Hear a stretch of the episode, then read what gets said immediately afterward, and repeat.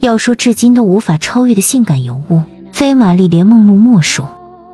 六十年过去了，她的惊天美貌，她的人生之谜，她的复杂情史，她的死亡内幕，都持续吸引着无数人的好奇心。除了好莱坞明星，梦露还是一个与政治秘闻相关的历史人物，甚至可以说是一个世界性的文化符号，一个现代图像认知体系中的重要 IP。幸运亦或不幸，也因此，她不仅是现代男性视角下女性美的代表，也常常成为被他们解构的对象。比如去年网飞砸下大手笔，请来这几年人气飙升的性感女星安娜德阿玛斯主演的梦露传记片《金发梦露》。影片尝试走进梦露的内心世界，探索她在好莱坞被物化、被剥削的一生。然而，上映后其评分并不高，有影评人甚至形容它是对梦露的侮辱。其实，《金发梦露》这部电影严格来说并不是梦露的传记，而是改编自2000年的畅销小说《浮生若梦》。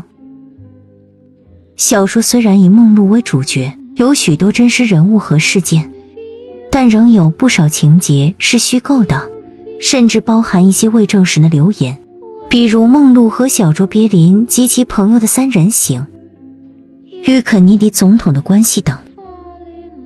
小说以女性的视角对梦露的内心世界进行剖析，并通过梦露的悲剧一生来反思二十世纪美国社会的弊病，以及整个国家体制层面对于女性的物化与剥削。这一部分在影片中也得到了相当细致的展现。比如初来好莱坞的梦露去实习，却遭到全市男性对她的侵犯。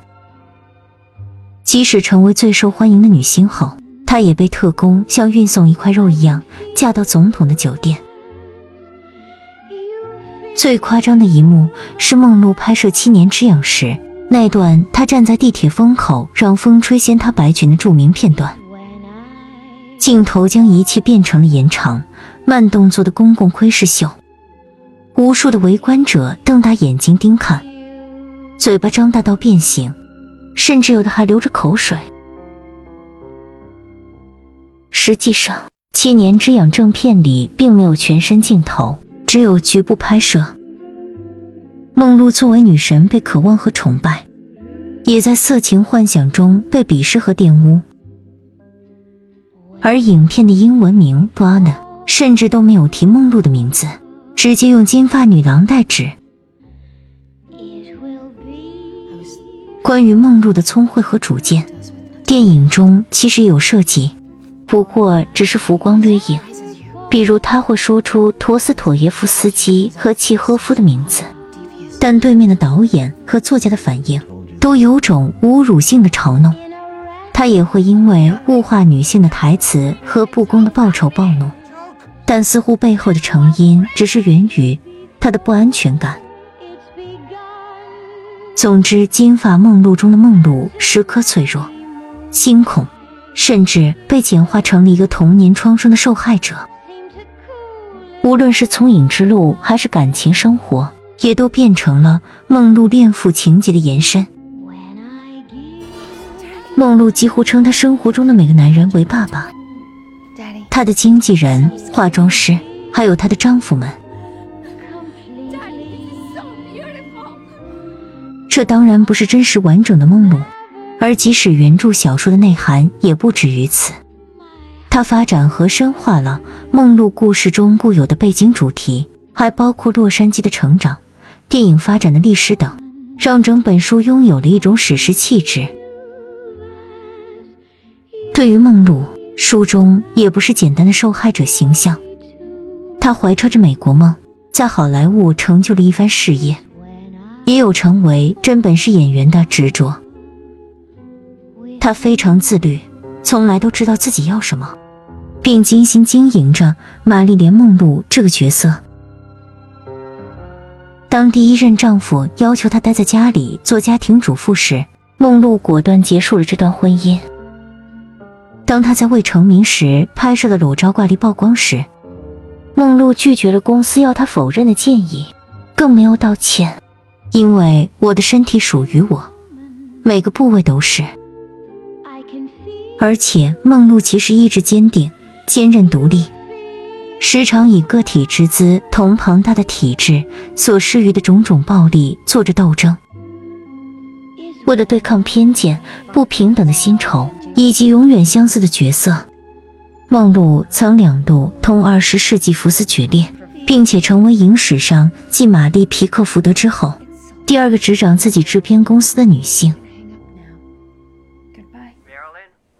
金发梦露却无关她的这些成功、斗争以及她的复杂性。本片导演安德鲁·多米尼克一定不爱梦露，至少他的镜头不爱。他希望拍摄的梦露是迷失在好莱坞丛林中的孤女，成了偶像却毁了自己。整部电影甚至可以说都没有完整的叙事，而是由梦露还叫诺玛简的童年开始，拼接了其一生中最痛苦的片段。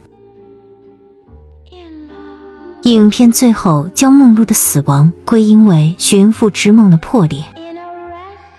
和他一直通信的父亲，最终却是他昔日的情人小卓别林冒充的。